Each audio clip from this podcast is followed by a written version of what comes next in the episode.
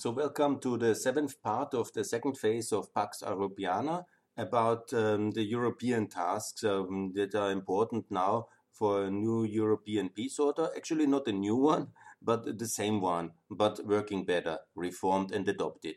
And now I will talk about the Republic of Kosovo and why it's important for the European institutions and the European member states to support the Republic of Kosovo in its quest for getting the final missing recognitions by Spain, by Greece, by Cyprus, by Romania, and by the Slovak Republic.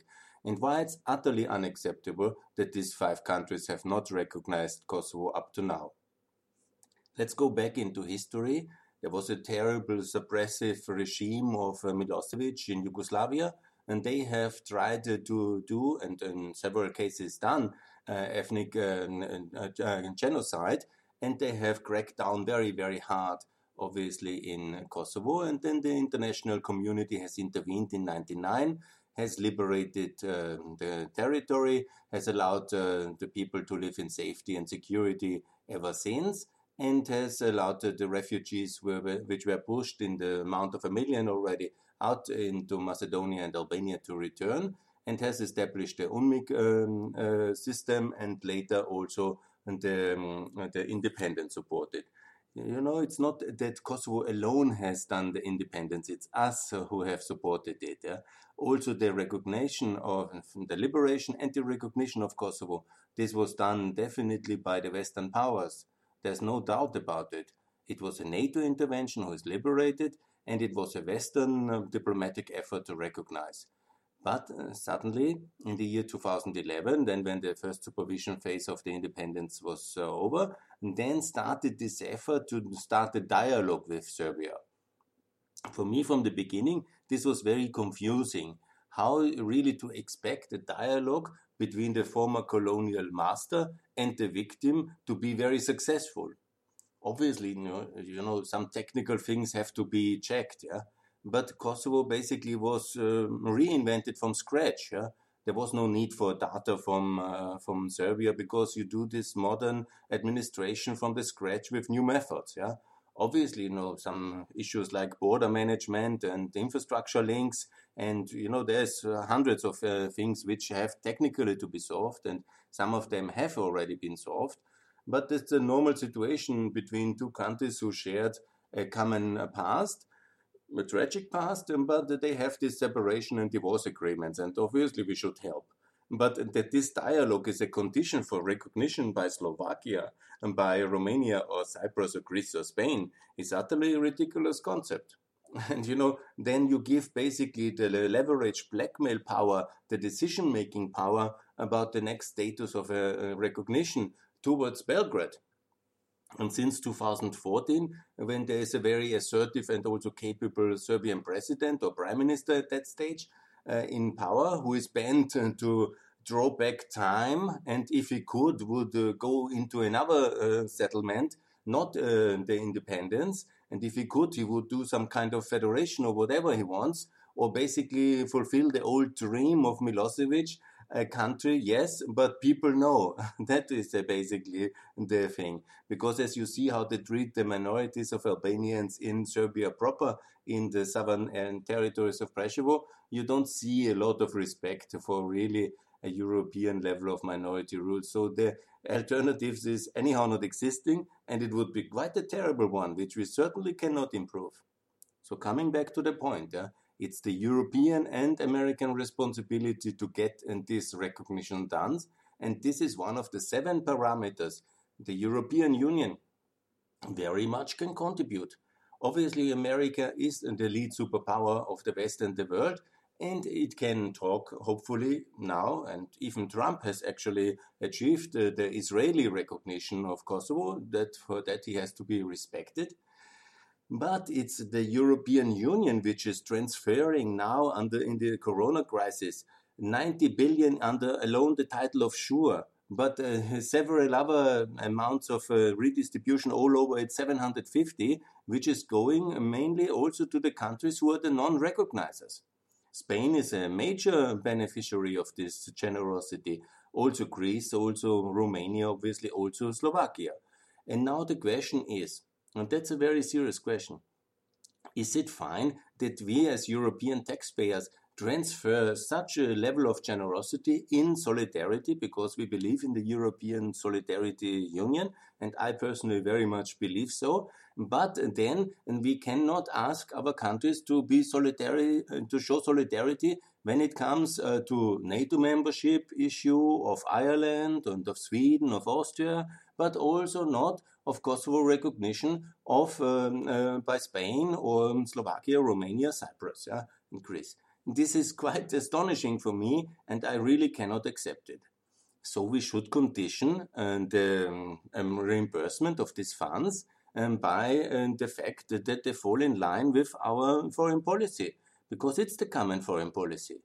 Most of the Europeans, if you count them together, and the, lead power which is protecting Greece and Cyprus yeah, all the time, you know this, and Romania is a strategic ally of America. Slovakia boasts to be a strategic ally of Germany. you know, this is really quite astonishing for me uh, that we cannot ask them for the recognition of Kosovo, and actually we should.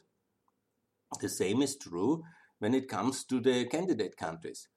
Bosnia wants now to be NATO country and also wants to be EU candidate country. Yes, recognize Kosovo, please, first. The same for Ukraine, Moldova, and Georgia. Absolutely, it's a condition to join NATO. It's a condition which maybe you say only me has um, stipulated. But I tell you, we liberated and recognized and rebuilt Kosovo for a reason. We are not fools. Please, it's not up to Ukraine to decide all these issues. Yeah, you know, if you want to be a sovereign country alone, then don't join the European Union. We have a common foreign policy. You know, you can say, oh, but we have not uh, totally recognized Kosovo, so that's not the EU policy. But please, give me a break. That's absolutely insincere and insecure and not uh, true because all the main countries and most of the smaller countries and in uh, all over 100 countries in the world have recognized Kosovo. So, what's the specific insight in the Serbian Kosovo question which Ukraine or Spain can offer? I don't see it. The situation is obviously in Ukraine and in Georgia and in Moldova that they're very in, uh, concerned that Putin will criticize them for this comparison between Kosovo and Crimea. But I repeat again, the human rights violations and the apartheid and the genocide was happening before uh, the NATO intervention in Kosovo and everything on problems on human rights, which is happening now against the Crimean Tatars and against the Ukrainians in Crimea, is happening after the Crimea intervention and aggression and occupation and these illegal acts of Russia. So compare it, but compare it concretely. Russia is a hostile power. If you care so much for their opinion, then maybe join the Russian world back again. If you want to join our world, the Western world, NATO and EU led, then please recognize Kosovo. And this is so much for sure and for the question of recognition. But I want to attach it again. This is the re uh, responsibility of the European Union leadership to ask this question to all the countries and also to um, lead the debate about Kosovo recognition when it comes to UNESCO, where we were not united the last time in the votes, yeah, when Kosovo was rejected, yeah, Interpol, and all these other things. And I remind everybody, don't forget that it was Serbia voting with Russia and China against the Crimea resolution at the UN. So when it comes to compliance about foreign policy, it's absolutely uh, that Serbia is not in line with our common foreign security policy. And you know, I can understand there might be some ancient kind of solidarity along religious lines between Romania and between Greece and Cyprus with Serbia. I understand history very well. Good, but uh, think about it. Are you in a kind of ancient Orthodox kind of solidarity union, or are you in the European Union? If, then please ask Serbia to transfer you the SURE billions and uh, then have fun with the Russians. Yeah? If you want to have our money, if you want to be in our common market, in our customs union, in our defense alliance, secured by the Sixth Navy in the Mediterranean by the American protection, then please, yeah, could you also fall in line and do this uh, kind favor to the new President Biden? Because see the facts, yeah. The Americans have liberated America, and it is exactly the Democratic Party and the Republican Party, not the one of Trump, but the one of George Bush and the one of um, of um, uh, the, his father, obviously, and of Bob Dole, who has liberated Kosovo. The Germans, uh, the Italians, we um, and the Austrians, we would have maybe talked about it, making a podcast that didn't exist in '99. But you know, I was also calling for the intervention, but we have no assets to back it up. Yeah? It was American firepower who liberated uh, Kosovo. It was not the UCK, it was not the Italians, it was not the Germans. Yeah? While on that, you should also remember how the Green and, and even Schröder at that time backed up the American-led intervention of NATO to liberate because of human rights consideration. There was that Schröder as well, not only the one funded by Gazprom. Anyhow, I digress. What I call for is uh, to have a very clear partnership uh, for peace for NATO, and I don't want anybody uh, of the Slovaks, of the Spanish, or of the Greeks and of the Romanians yeah, to re um, reject that. Yeah? And we do it quite simple in an agreement, Cyprus and uh, Kosovo together to join Partnership for Peace. I'm sure Turkey will be in favor of that one as well. And so we do a package led by America, supported by all the Europeans, and step by step also all five non-recognizers and the Eastern Partnership and the Western Balkan countries to recognize. And then when we have done that by 2022, and then we go in the next level and make this kind of dialogue, but with the Euro and the NATO accession of both countries simultaneously, and also the WTO accession, obviously. So these three steps must be simultaneously.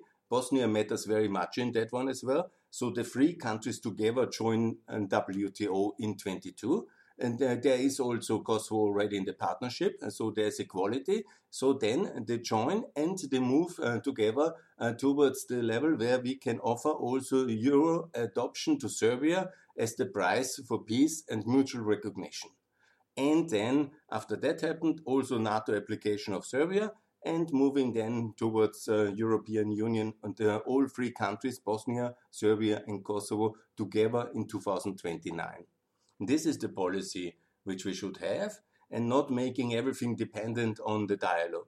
And I'm confident the new president, there is probably no uh, European or American politician, definitely not of any of the more important ones, who knows Kosovo and Serbia and Bosnia so well as Joe Biden I mean, he was instrumental for the intervention in uh, Bosnia already. He was instrumental for the intervention in in Kosovo. He knows very much the players. He knows the conflict. He knows the history. And I really wonder if some um, young Spanish, um, he actually also the Spanish prime minister knows Kosovo quite well. He even has been there huh, and worked there. So the situation is we really have to show more unity. And when it comes about uh, European uh, unification and what I call Pax Europiana, if we cannot uh, really agree on things which are already 20 years ago settled with the victory in the Kosovo War, then uh, I wonder what kind of unity and what kind of union we want to be. And I understand that every country has its own foreign policy perspective in a bit, yeah? but that you somehow project your own fragilities yeah, of Cyprus, of uh, Slovakia with Hungary, of this uh, Catalonian question, and you project it totally out of the context, uh, context yeah, towards uh, Kosovo and Serbia, a total different. That would then mean that uh, you, as a, as a um, Spanish democracy, are basically a failed socialist dictatorship of Milosevic of 99. Do you want that we start to compare your countries with Milosevic dictatorship of socialist variation of the year 99? Good. I don't think you want that. Huh? And the same is for all the countries who are now luckily, happily in the European Union. I cannot uh, think that anybody seriously wants uh, to compare your situation in Romania or Slovakia with the situation of this terrible dictatorship of 99 Yugoslavia. And if you only see the world politics in the context of uh, the interwar years or World War II constellations, then I'm really very sorry to inform you, or lucky to inform you, that we live in the year 2021 and the times have changed, yeah? and the constellations have changed. Yeah? if you support Serbia for some kind of heroism of Tito or some kind of block-free world, yeah, um, glorification of what he did in the socialist uh, kind of alliance of the block-free world, then you know really are not arrived in the year 2021. Yeah? And I'm very sorry for you if you are one of the persons who is in responsibility or interested. Yeah? So ultimately, what we have to do is to see also, I have made the case very clear for UNESCO and also for the Council of Europe and also for all the other organizations where Kosovo unfortunately is still not member when it comes to the sub-organizations of the United Nations and obviously the United Nations uh, as well. I have made that a point in the UN uh, reform and enlargement item already. So these are, I think, the most important points and I call on the European institutions to lead the recognition campaign and to condition it financially for the countries who we support so generously and uh, to remind everybody also on a moral point also spain was very poor it's now important to support kosovo and the uh, way to support kosovo is by the eu candidate status by the partnership for peace and also then by wto membership and these are the most important leading to nato membership in this Big Bang enlargement in 2024, which I argue for, and to, to make sure that we have these 12 uh, new countries, new allies in NATO. If Serbia doesn't want, well, it's their choice. Yeah? They can join five years later, or five years later, or five years later when they are ready. But Kosovo will be in 2024 in NATO, and that opens the way for EU membership. And Bosnia, obviously, already in 2021 in this year to be member of the Great Alliance. That's so far to the topic of Kosovo and Kosovo recognition. Now I close uh, this uh, second phase and I will come to the Southeastern European uh, structures and their enlargement and the effect that, that will have and what should happen in that respect. Thanks a lot for phase two and for your attention and I hope you enjoyed it. Bye.